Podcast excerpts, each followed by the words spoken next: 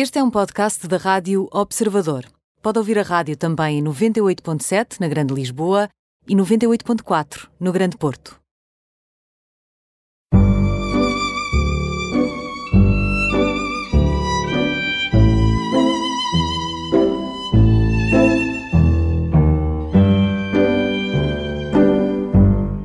Bem-vindos ao programa Imperdíveis, hoje com Miguel Almeida Bruno, 58 anos, três filhas, frequentou arquitetura, também, também estudou design gráfico, mas uh, na verdade a vida tem sido feita a organizar safaris e a fazer fotografia. É fotógrafo, organiza safaris em acampamentos, em campsites, mas também em lodges.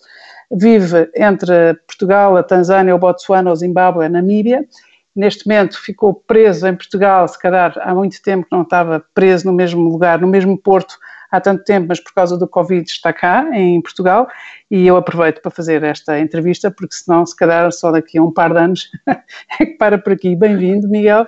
Obrigado. Uh, obrigada eu. Uh, queria começar por uh, perguntar quando é que começou tudo isto na sua vida, esta, esta demanda interior de ir para a África e, e fazer safaris e fotografar animais e, e, pessoas. Quando é que isto começou?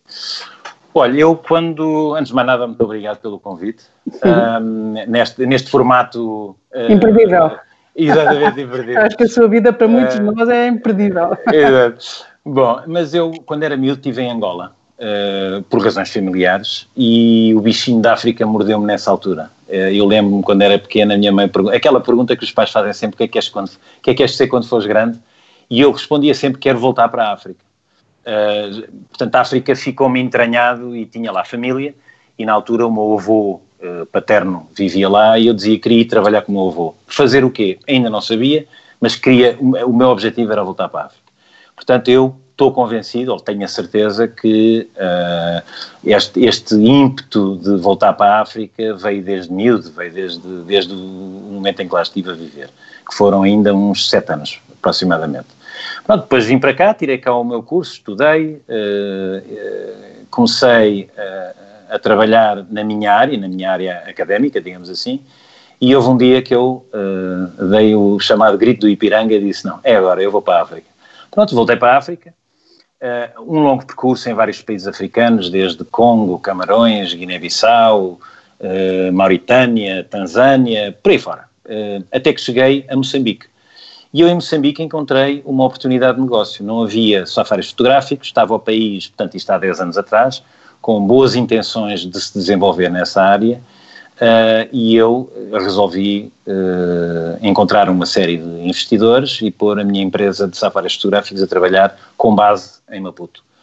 Uh, as coisas não correram muito bem para Maputo, uh, e obrigou-me a sair de Moçambique. Portanto, eu comecei logo a explorar o que é que havia ali à volta, desde Malawi, Botsuana, Zimbábue, também um bocadinho da África do Sul, Namíbia, uh, até que encontrei um, um destino uh, que eu adoro, que é a Tanzânia, e onde hoje em dia me foco um bocadinho mais, embora também faça os, os países que disse há pouco.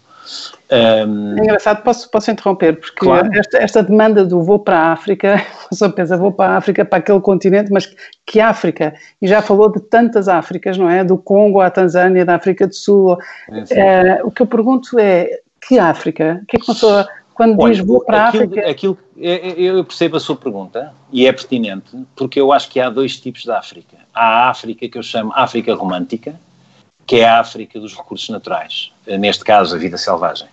E a África de hoje em dia, que é uma África dura, difícil, uh, com muitas limitações, etc., que todos nós conhecemos, ou pelo menos temos conhecimento disso. E com muita sobrevivência, uh, não é? Muita sobrevivência, sim. O facto de estar, uh, de ter resolvido ir para a África foi o poder escolher a vida selvagem como foco. E, portanto, eu fui buscar um, um recurso natural e nesse, alto, nesse ano fui para a Zâmbia fui para Sal de Luangwa, que é uma reserva, uh, uma reserva em, no, portanto, no sul da, da Zâmbia, encostado a Tete, à, à província de Tete, a Moçambique, uh, e lá comecei a trabalhar, tive lá dois anos, trabalhei com, com um grego, e, e, pronto, e a partir dali depois foi um percurso que depois vem por aí fora. Quando uma pessoa ouve alguém como o Miguel falar, parece que esta demanda de vou para a África, ok, vou para a África, parece que é fácil. Vou para a África, a África está lá, está à minha espera, e agora vou para a Zâmbia, depois vou para o Congo, depois vou para a Tanzânia, depois percebo que não é Moçambique. Essa mobilidade continua a ser assim tão fluida? Uh, não, uh, e vou-lhe dizer também porquê. Porque hoje em dia uh, está mais difícil do que naquela época. hoje em dia ter há residência. Mais, há mais protecionismo ter, também? Há mais protecionismo por parte dos, dos Estados em proteger, e eu entendo, em proteger a mão de obra local. Uh, a mão de obra local também começa já a ter alguma qualidade, começa a ter, uh, portanto, quem, quem, lida com vida selvagem começa a ter os seus cursos de guia de vida selvagem, começa a ter conhecimento, basicamente começa a ter conhecimento. E começa a ter conhecimento e começa a não necessitar que venha alguém de fora fazer, preencher esse papel. Miguel, e quais eram, quais eram as suas credenciais? Para além desse gosto e dessa, dessa vontade enorme, uh, como é que se fez, uh, como é que se fez uh, respeitar, como é que entrou nesse mercado que é competitivo e diria mesmo até, de certa forma, feroz? Sim, sim. Como, é que, como é que foi isso? Olha, eu fui trabalhar com um tipo grego que vivia na, em Lusaka, ele era filho de um, é, é filho de um, um uh, embaixador, penso que embaixador uh, da Grécia, e que resolveu ficar na Zâmbia. E eu uh, conheci-o através de um amigo meu, e ele convidou-me para trabalhar com ele. Portanto, eu basicamente sou um self-made man, que aprendi por mim mesmo, uh, à custa de bastantes sacrifícios, obviamente, isolamento. Eu, nessa altura, era miúdo uh, e os meus amigos andavam todos, passa a expressão, tudo a curtir aqui, e eu andava lá, enfiado no mato, durante seis meses, sem, sem ter contacto com população, sem ter contacto com civilização, sem ter contacto, enfim, dedicado só à vida selvagem. O que é que tinha que aprender? Tinha que aprender a, a conhecer os animais, tem que aprender a respeitá-los e também a ser respeitado por eles, a sobreviver-lhes a eles. O que é que tem que se aprender? Oh, Laurinda, isso é uma pergunta que dava, só essa pergunta dava para ficar aqui, dava para ficar aqui duas horas. Mas, Sim, facto, ou mais, ou mais. Ou mais. A vida selvagem ensina-nos muita coisa em termos de vida humana. Os animais ensinam-nos muito. E uma coisa que eu costumo dizer às pessoas quando me perguntam qual é o animal, qual dos animais tens mais medo? Eu não tenho medo de nenhum animal. Uh, de facto, o único animal que, que, mete, que pode meter medo ao homem é o próprio homem. Os animais têm todos um body language que nós aprendemos durante o tempo que estamos no mato e estamos com eles e, e convivemos com eles.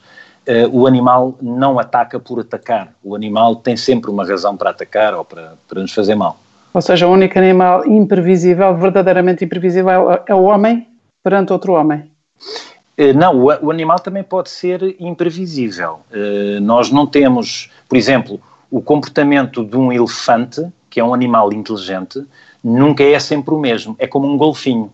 Como são animais com, com uma boa capacidade de. de, tem, tem, muita inteligência, é um animal que, por exemplo, acorda mal disposto. Eu posso ver o mesmo elefante. É, eu posso tem ver humores, o mesmo elefante. Tem humores. humores. É, naquele dia acordou mal-humorado. Eh, e tem frustrações, por exemplo. Uh, portanto, eu estou a ver um animal e ele, naquele dia, dá-me indicações que está calmo. Uh, posso ver esse animal no dia a seguir e ele dá-me indicações, dá-me, dá-me, tem um body language diferente, em que eu digo, epá, eu hoje não me posso aproximar muito deste, deste orelhudo, tem que ser com mais calma. Isso de certa forma não é muito diferente de nós, humanos, para não. Exatamente, era aquilo que eu estava a Era isso que estava a dizer, mas é, então, é a inteligência. Oh Miguel, então não me leva mal se eu lhe pedir aqui para fazer assim uma decriptagem de alguns animais, ou seja, já que estamos a falar e já que Sim. eu apanho cá, é, assim como falou do elefante, apetece imenso que fale da chita e, do, e da leoa e da girafa e do hipopótamo e do rinoceronte e do, e do gnu. Exato. Portanto, podemos ir assim por, assim, não é Sim, slice, um não é um de elefante, mas é, é, ir assim pelos animais da selva. Okay. É, qual é que gosta mais? Com qual é que se sente mais em casa? Olha, eu gosto muito do leopardo por duas, por várias razões. É um animal muito tímido, é um animal individualista. Não quer dizer que eu seja individualista, mas eu trabalho muito sozinho. Uh, é um animal que tem um instinto de sobrevivência enorme porque não tem equipa para comer, não tem equipa para, para ir buscar comida, uh, trabalha sozinho. uh, está muito pouco tempo com outros da sua raça. Posso lhe dizer que um leopardo está com o macho durante a época de acasalamento, ponto final, não mais do que isso. e está com as crias até um ano de idade, mais coisa menos coisa, pode ser um ano e pouco ou nove meses só, depende da cria, depende da, da desenvoltura da cria para, para, para ser autónomo. Portanto, é um animal muito solitário e o facto de ser solitário no mato impõe respeito. Ser Imagino. solitário no mato impõe Imagino. respeito. Quando uh, estava para... lá sozinho, quando estava lá sozinho, o que é que foi, o que, é que eram os seus pontos de, de susto? Quando disse, quando disse, os meus amigos estavam aqui a curtir, entre aspas, e eu estava sozinho no mato, essa solidão, o que é que lhe trouxe? Sustos também? Uh, alguns sustos, muito conhecimento, uh, começa a adquirir confiança com os próprios animais, começa a perceber que o animal não está ali para lhe fazer mal, a intenção dele não é fazer mal, é ir comer ao pé de si, é ir deitar-se ao pé de si, é ir pedir-lhe proteção. Muitas vezes isso acontece, os animais procuram gente que está no mato, eh, quando são, obviamente, quando estão numa área protegida, digamos assim, uh, procuram os acampamentos exatamente como proteção. Todos? Uh, todos eles? Todos não, nem, to nem, todos, mas muitos deles uh, pedem proteção. eu assisto búfalos, por exemplo, já assisti muitas vezes a búfalos deitados num acampamento porque sabem que ali o leão evita ir. O leão evita ir ao pé do homem. Uh, e, portanto, pedem-nos proteção, basicamente. E, e, começamos a perceber que não é o, o, mato não nos mete medo. Nós temos algumas regras que temos que cumprir, uh, como regras de segurança, obviamente. Eu não posso uh, sair do acampamento à noite, que é quando os gatos, os gatos, os felinos, têm atividade. Eu chamo-lhe gatos. Eu chamo sim, sim, chamo gatos, já é tal a familiaridade. É, são os big cats, são os big cats. Nós temos os gatinhos de casa e depois temos os big cats. Os big cats big, são os gatos que nós conhecemos, a cachita, o leopardo e o leão. Uh, portanto, eu não posso, se eles têm, o leão e o leopardo sobretudo, se eles têm atividade noturna, eu estou a entrar aí, aí estou a entrar em competição com eles se vaguear pelo seu território. Okay? Claro. E, é portanto, quase uma provocação. É quase, uma é provocação. quase como uma provocação. É despertar que, neles outros instintos. E até porque eles estão mais ativos para caçar porque são animais noturnos. Como veem muito bem à noite, eles aproveitam o dia para dormir. Um leão, para, para ter uma ideia, dorme 17 horas por dia. Dorme muito. E, portanto, levanta-se, é o momento de caçar, uh, e depois deita-se outra vez debaixo de uma sombra e dorme o dia todo. E, portanto, e se eu tiver... As leoas é que dormem assim no, na, nos ramos das árvores? Ou os leões também? Uh, bem, uh, há sítios onde os, os, animais se adaptaram. O caso do, do de Tanganica, no, no eh, de, de, perdão, de Taranguira, na, na Tanzânia, os leões sobem às árvores, mas sobem às árvores para ver mais longe, não por uma questão de proteção como o leopardo. O leopardo dorme na árvore e vive na árvore por uma questão de proteção, porque o seu predador é precisamente o leão, por uma questão de disputa de território. Comem a mesma coisa, são ambos carnívoros e, portanto, eh, há ali um, um braço de ferro. Então, voltando aos animais, então à lista, girafas. Girafas, olha, é um animal muito dócil, é um animal que vê a cerca de 1500 metros. Impressionante. Uh, tem um pescoço enorme, uh, com o mesmo número de vértebras que você tem. Incrível. não por ter um pescoço grande, não tem mais vértebras do que nós. é um, um coração animal, gigante, um coração pesadíssimo. É um coração é? gigante. O maior é, coração que existe à Não, o maior é o do elefante, pesa 25 quilos. Ah. O do elefante pesa 25 quilos. Mas, mas pronto, a girafa. Mas aí é, um na animal... proporção, aí é na proporção, não é? Uh, sim, obviamente, quer dizer, tem que bombear, tem que bombear sangue até, até ao cérebro e, portanto, é um coração forte, mas não é tão grande como o do elefante. Claro. Uh, portanto, estamos a falar da girafa, a girafa nunca anda só, anda sempre em família, muitas vezes afastadas umas das outras. Quer dizer, pode, você pode ver só uma girafa, mas há sempre outra perto. Ela está tá, é com contacto visual. Portanto, uhum. como está a 1500 metros de distância, ou, ou, ou a 1300, ou por aí, você não a vê, mas e elas estão tem uma visão, tem uma visão aérea, não é? Sim, sim, sim, completamente. Parece um drone, não é? Exatamente. Aqueles olhos lá em cima, a 6 metros de altura, aquilo é um drone, autêntico drone. Então, e os gnus, os gnus e aquela fabulosa migração, não é? A Big Sim, sim, sim, sim. A, a, migração dos gnus Isso faz tremer a terra, ou não? Sim, são 2 milhões e meio de gnus, uh, entre gnus e zebras. Aliás, a migração, muita gente não sabe, mas a migração pertence às zebras. Ah, Aquela migração dá-se Uh, portanto, os animais andam à procura de nutrientes, eles não, não migram porque migram, eles migram porque estão à procura dos nutrientes. Uh, e tem ali uma, uma, uma, portanto, a zebra iniciou essa migração e os gnus uh, seguiram as zebras, basicamente. Hoje em dia, porque a reprodução de gnus é muito mais rápida do que a, que a reprodução da, da zebra, da, há mais gnus, muito mais gnus do que zebras. Mas é, digamos que a, a, migração pertence às zebras, esse, esse carreiro. O Miguel, é possível fazer um safari em que leva as pessoas a observar esse fenómeno de, dessa, sim, sim. dessa grande migração?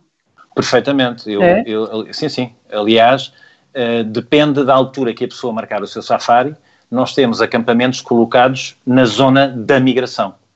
Uh, e, portanto, nós seguimos sempre, nós estamos sempre no meio da migração. Esteja ela na fase do Masai Mara, portanto, a cruzar Tanzânia para o Quênia e vice-versa, que é entre julho e junho e outubro, uh, quer no sul, por exemplo, fevereiro, março, que é quando nascem as crias, uh, nós temos os acampamentos sempre onde está a migração. A migração para nós é o foco. Uhum, muito bem. Então, uh, temos aqui ainda um bocado, uh, nesta primeira parte da nossa conversa, continuamos nos animais para depois, se calhar, na segunda parte, irmos às pessoas. Uh, mais animais? Sei lá, o que é que eu lhe posso dizer mais? Por exemplo, hipopótamo. Ah, Toda sim. a gente diz que o hipopótamo é o animal que mais pessoas mata em África. É verdade. Mas não por ser mais agressivo que os outros. Por uma razão simples. O hipopótamo é, é um animal territorial. Não, é territorial. E como animal territorial habita no rio. Portanto, ele vive no rio e depois sai para pastar durante a noite. O que é que acontece em África? O homem vive do rio. As mulheres lavam a roupa no rio, os homens pescam no rio, os miúdos brincam no rio e, portanto, a, a forte probabilidade de guerra territorial existe. E, claro. portanto, obviamente, o hipopótamo é, é a, lei do, a lei do mais forte. É a lei do mais forte, exatamente. Portanto, nós não, se entramos no território do hipopótamo e ele é um animal possante, não é? Sim. Uh, e quer defender o seu território, ou porque tem as fêmeas, ou porque tem crias, ou sei lá. Ou porque está na água, simplesmente. E porque estão na casa deles e não querem invasão de propriedade. E, portanto, ali há uma guerra entre homem e animal. Uh, já que falamos do rio, uh, pergunto se, se os crocodilos não são uma ameaça para si. Uh, obviamente que são. Até lhe posso dizer que quer, quer crocodilo, quer hipopótamo também mata muitos africanos. Uh, e é um perigo, e é, de facto é perigosíssimo os crocodilos porque é um animal matreiro, muito mais do que o hipopótamo. Nós vemos não, o hipopótamo. É uma chicotada brutal com a cauda. É brutal, e não é só, a mordidela de um crocodilo uh, está com é, é, é, está infetada de bactérias, está, tem tanta bactéria, porque é um necrófago. Portanto, o crocodilo come carne podre, apodrece a carne para comer, etc, etc. Portanto, é, é naturalmente uma mordida infectada, digamos assim. Uh, e obviamente que é violenta, mas quer dizer, ninguém em África se atira para dentro de um rio sabendo que há crocodilos. Os mas, miúdos atiram-se, os miúdos atiram-se e às vezes vai. Mas continua a haver tantas mortes uh, por, porque os crocodilos matam alguém, isso tem a ver com o quê? Tem a ver com pouca precaução? Tem a ver com pouca precaução e muitas vezes não há outra, outra hipótese senão lavar a roupa no rio ou, ou ir buscar água ao rio para tomar um banho ou sei lá, outra coisa qualquer. Uh, as fêmeas, os crocodilos, põem os ovos nas margens dos rios. Portanto, se estiver a andar na margem do rio com palha a um metro e meio de altura, ou seja, de repente pode ser, eh, pode, pode, pode pisar um ovo de uma crocodila, digamos assim. E ter uma okay? crocodila ali à espreita. E ter uma crocodila ali à espreita. Se bem que eles enterram os ovos e, e o chocar dos ovos é debaixo da areia. Nunca Mas ficam medo. de guarda. Ficam Nunca teve medo? Não, vou atento. Vou atento. Vai tendo, vai tendo. Vou atento, vou atento, vou atento. Ah, vai atento. Ah, não, eu percebi, vou tendo. Mas quando tem medo, o que é que faz? Uh, é é difícil ter medo, eu vou-lhe, vou muito francamente, sem me armar em herói, porque só, só, só não tem medo quem é maluco. Eu costumo dizer isso. Toda a gente tem medo. Toda a gente tem medo. Toda a gente consciente tem medo.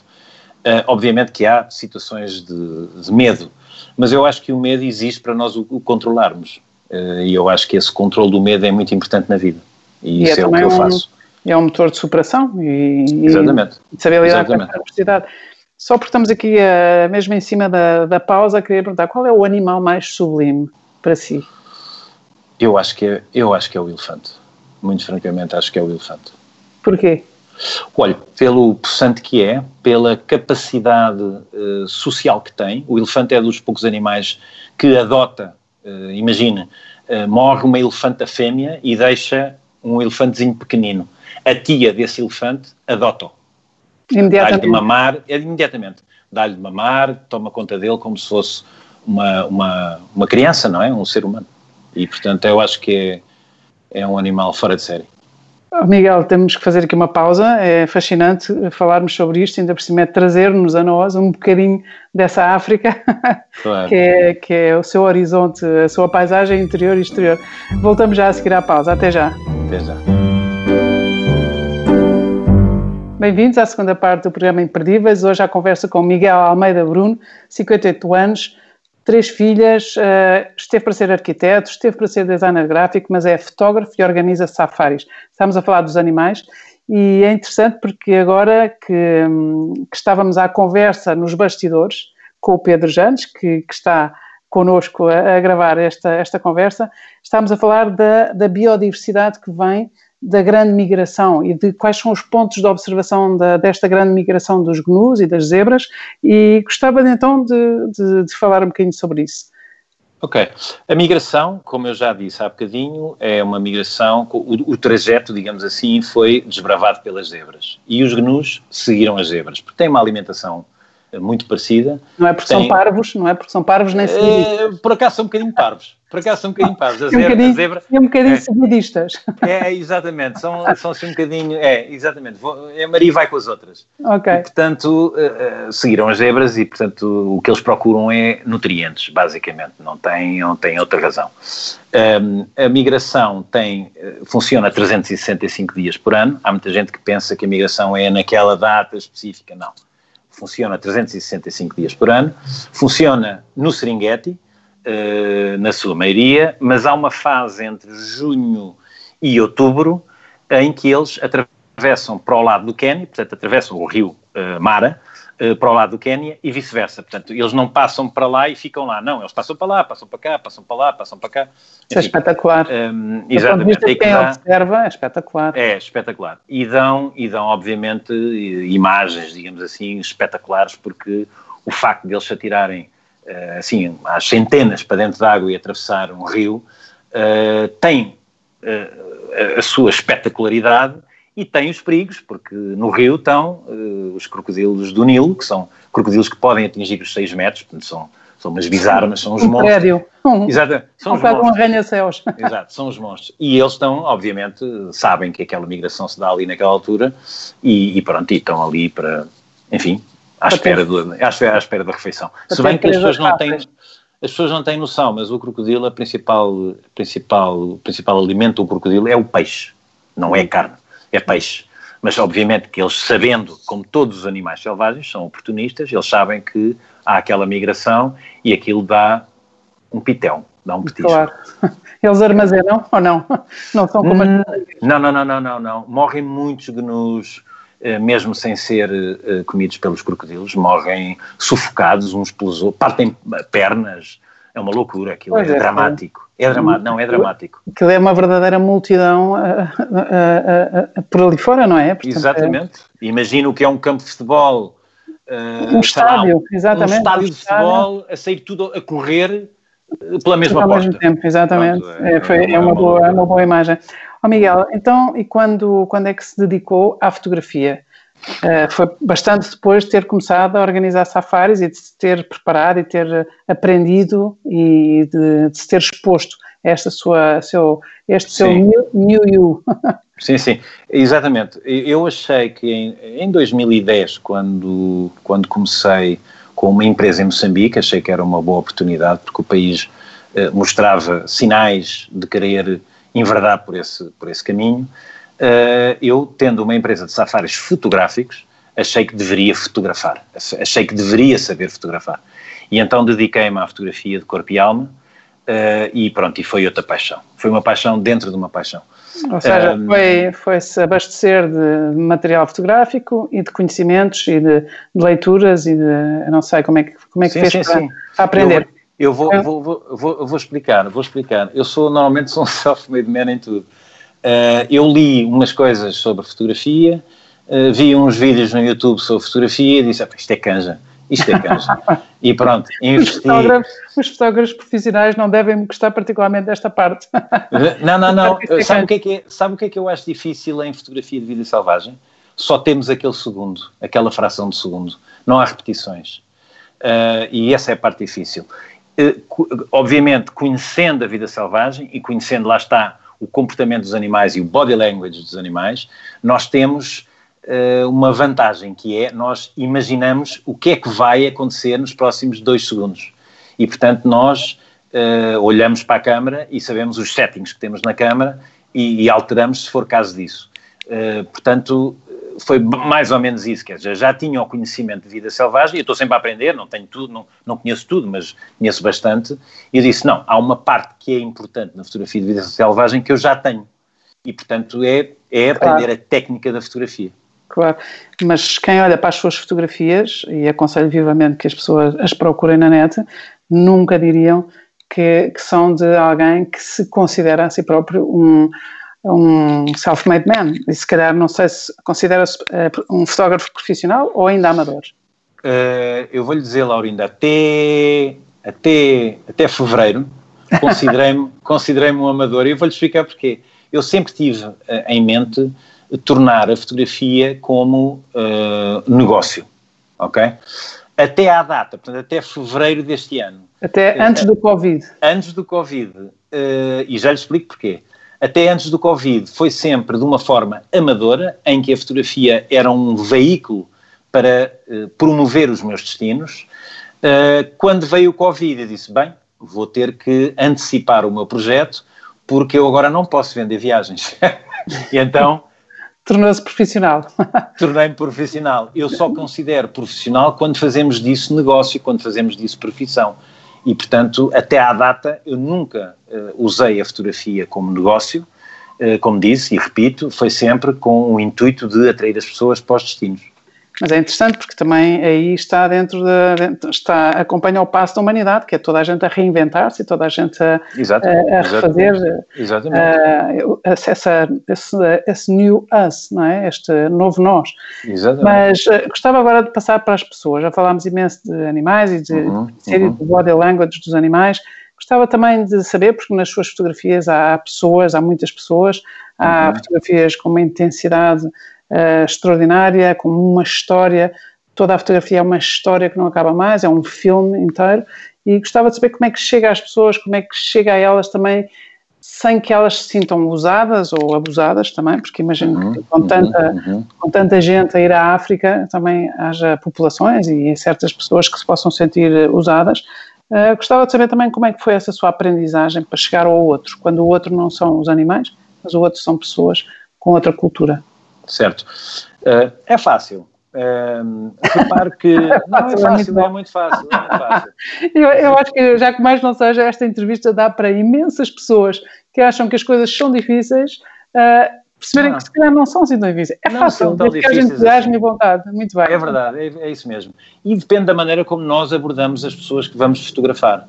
Se eu abordar as pessoas com simpatia, com carinho, uh, explicar-lhes que é uma.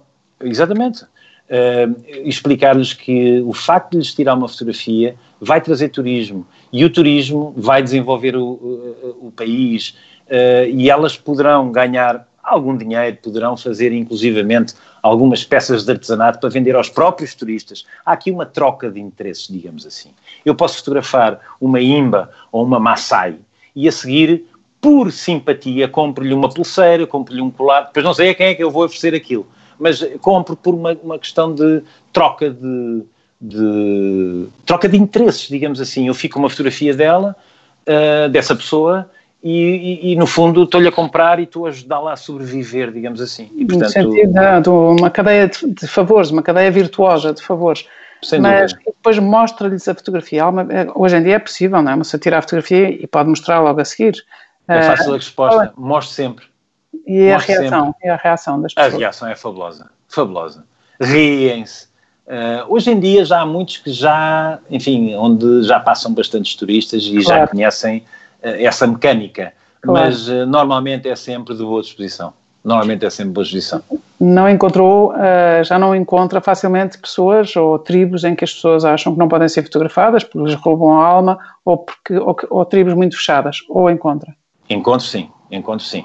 E é uma questão de respeito, obviamente, se, se isso acontece. Eu vou-lhe contar uma história que me aconteceu em Moçambique. Fiz um safari grande em Moçambique eh, e notei que numa zona, eh, eu não me lembro bem da província, mas penso que era Nampula, penso que era na província de Nampula, eh, as pessoas fugiam de nós. Fugiam literalmente. Houve um tipo que largou a bicicleta e começou a correr, a fugir para o mato. Eu achei aquilo estranhíssimo. Eu disse: é impossível, esta gente não conhece o, branco, digamos assim. Eu estava com, com, portanto, com turistas dentro do carro. E então fui falar com um homem já mais velho e disse: Vamos lá, porquê é que os miúdos fogem? Ah, isso é porque sabes, sabe a história do papão? É aquela história do papão Sim. que é se não comeres, se não te estás bem, ali era, se não te estás bem, se não comeres, vem o homem branco e leva-te. que horror. É verdade. isso, mas é para chorar, se não fosse para chorar era para rir. Não, não, é, mas é, é, é, é um mas tão simples como isso. Uhum. Tão simples quanto isso. E apanhei uma vez também na Guiné-Bissau, uh, uns miúdos a fugir, mas isso porque nunca tinham visto um branco. Nunca tinham visto um branco. Uhum. Uh, uma zona completamente inóspita. Uh, eu, eu, cheguei ali e vi os miúdos pequeninos, com 3, 4, 5 anos, a fugir de nós. E eu perguntei porquê é que eles estão a fugir de nós? Porque eles não te conhecem, eles não sabem o que é um homem branco. Nunca viram um homem branco. Oh, Miguel, mas em todo caso é, é, é triste essa, o, o branco ainda poder ser usado como o papão, não é? E também diz muito, e então nos tempos que correm, com o Black Lives Matter e com tudo isto que, nos, que tem que nos unir como humanidade, independentemente do, da raça, do tamanho, da cor dos olhos ou do cabelo da pele, mas, mas, mas fica como história.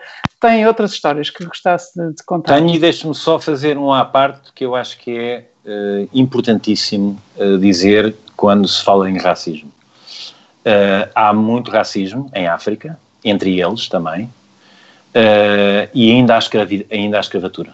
Ainda há. É já não há na Europa, já não há nos Estados Unidos, já não, mas há muita escravatura em África e Médio Oriente. Muito. E eu acho que essas energias do antirracismo e anti-escravatura deviam ser mais dirigidos para os casos atuais do que para a história e para o passado, muito francamente. Sim, sim, ou seja, pôr o foco onde, onde é preciso realmente acabar com, com a escravatura com o racismo. Exatamente, exatamente, exatamente. Quando fala da escravatura que persiste, fala de uma escravatura uh, uh, como era no passado, uma escravatura de branco que escraviza uh, o negro, ou acha que são, não, ou, não. Ou, ou, pode ser... É entre eles, é entre eles, é entre eles. Entre eles. A humanidade. Há miúdos, há miúdos a trabalhar em Minas com 7, 8 anos é uma exploração humana, não é? Uma exploração humana. E é triste. Uh, Estava-lhe a perguntar, porque, porque deve ter mil histórias para contar, e se há histórias que queira contar, algumas. alguma que lhe ocorra agora. Uh, olha, eu, eu, eu vou contar uma uh, que não é, não é longa, é uma, é uma, uma história uh, que demonstra um respeito mútuo talvez entre uh, chefe de acampamento e funcionário, uh, enfim, vamos lá ver. Vou contar esta história. Passou-se na Mauritânia.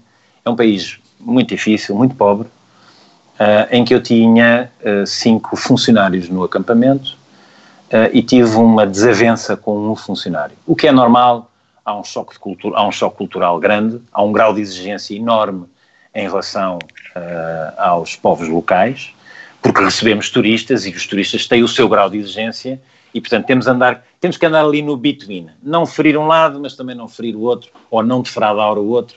Uh, e multiplicar e, eficácias. Exatamente. E então houve ali uma desavença entre mim e um funcionário que era, por acaso, o chefe dos, uh, dos empregados. E eu suspendi-o. foi um processo disciplinar, simples, ele faltou ao respeito e eu suspendi-o durante uns dias. E fiz o papel dele. Eu fiz o papel dele. E desempenhei melhor o papel dele do que ele próprio. E esse era um, ele achava que eu não conseguia desempenhar o papel dele. E eu desempenhei o papel dele melhor ainda. Um, e um dia, e portanto eu fiquei, ficámos ali com uma relação bastante tensa, difícil. Tensa. Basta, tensa bastante difícil.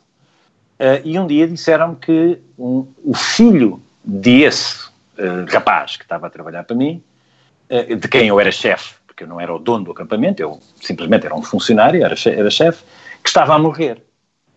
E eu não sabia porque é que ele estava a morrer, não me sabiam dizer quais eram os sintomas, levei uma catrafada de coisas, porque ali não havia nada, eu estava a 600 km de Nouakchott, no sul, encostado ao Senegal, e levei a minha mala de primeiros socorros, levei soro, levei água potável engarrafada, levei, levei aquilo que estava à mão e que eu achava que poderia ser. O rapaz, o, o miúdo tinha uns 6 ou 7 anos, estava completamente desidratado, os olhos todos amarelos, a pele dele parecia plasticina, onde eu o beliscava ficava, não ia abaixo, depois de eu largar ele não ia abaixo, completamente plasticina, portanto um, um rapaz completamente desidratado, e eu pus o miúdo a soro, pus-lhe um, um catete na, na, na, nas veias, uh, pulo a, a, soro, eu não sei se devia dizer isto em público, mas ali não havia médico, não havia hipótese, claro. o miúdo ia morrer, o miúdo ia morrer. Uh, dei-lhe duas garrafas de 500 ml, portanto dei-lhe um litro de soro, e disse à mãe dele para lhe dar uma tampinha de cada vez de água potável, para ele não vomitar, porque ele também estava a vomitar. Uh, Dei-lhe sulfamidas também, para lhe curar a infecção que ele tinha, e posso lhe dizer que em 5 dias ou 4 dias o miúdo estava a jogar futebol. Espetacular. Obviamente que o pai dele passou-me a respeitar e, e, e, pronto, houve aqui um respeito, porque eu fiz isto não por ele, ou por ser filho dele, ou por deixar de ser filho dele, fiz isto por uma questão humanitária. Claro. Só que o pai do miúdo passou-me a respeitar. Disse, não, espera aí, este branco que, não, que eu dizia que não percebia nada disto, primeiro desempenhou o meu papel melhor do que eu. Segundo, salvou-me um filho que eu não tinha capacidade para fazer. E, portanto, houve ali um respeito, um respeito, a partir dali houve um, um respeito enorme. Percebe-se. Uh, enfim, percebe mútuo. Porque eu também respeitei a situação dele, obviamente, não é? Claro, claro, claro. Uh, Miguel, só aqui, uh, ainda não toquei nesta questão, mas o, o seu pai é, é, o general Almeida Bruno, não é? É, é sim, senhor. sou o segundo e, filho. Portanto, quantos filhos, quantos filhos são? Nós somos quatro. Nós somos quatro, quatro filhos, o segundo filho de um general e, portanto, um homem com um pensamento e uma ação militar e, e que se uhum. calhar esperaria dos filhos, se calhar, uma, uma vida mais conforme uh, e a sua vida é completamente desconforme, não é? É uma vida que responde às suas demandas interiores, que responde a, um, a alguém que é um self-made man e que se atira para a África, que se atira para a fotografia, que se atira para os safaris e que faz as coisas e faz acontecer. Uh, o que é que o seu pai acha disso? O que, é que, o que é que ele achava disso quando isso tudo começou? Eu acho que vou dizer pela primeira vez em público o que é que o meu pai acha. O meu pai acha, já achou mais, eh, mas uh, sempre me achou assim, este, este tipo é completamente maluco. mas no fundo, no fundo, lá no fundo, ele acha que a minha vida tem sentido. Ele acha que esta é a parte boa da vida. Claro, com muitos riscos, sou pai de família, eh, tenho uma vida familiar dentro daquilo que eu posso e que eu posso dividir o que não é fácil, tem esse lado uh, complicado, não é negativo nem positivo, mas é complicado gerir, mas ao mesmo tempo ele acha que eu sou uh, um bocadinho uh, um herói de banda desenhada. um bocadinho herói de banda desenhada. Pronto, não. e no fundo aceita a minha maneira de ser. Não é um herói, da, não é um herói militar, não é um herói da, da parada, mas não, é um herói nada. de banda desenhada. Nada, Isso é muito nada, nada. Eh, quem é que são os seus ídolos ou quem é que são as pessoas em quem se inspira? Seja na fotografia, seja no, como organizador de safaris, ou seja na vida? Olha, eh, na África do Sul, quer, quer sul-africanos, quer americanos e alguns ingleses têm uh, fotógrafos de vida selvagem muitíssimo bons. Aliás, eu costumo dizer que a melhor escola, uh, em termos de, de uh, cinematografia de vida selvagem, é a BBC. A BBC tem filmes fantásticos.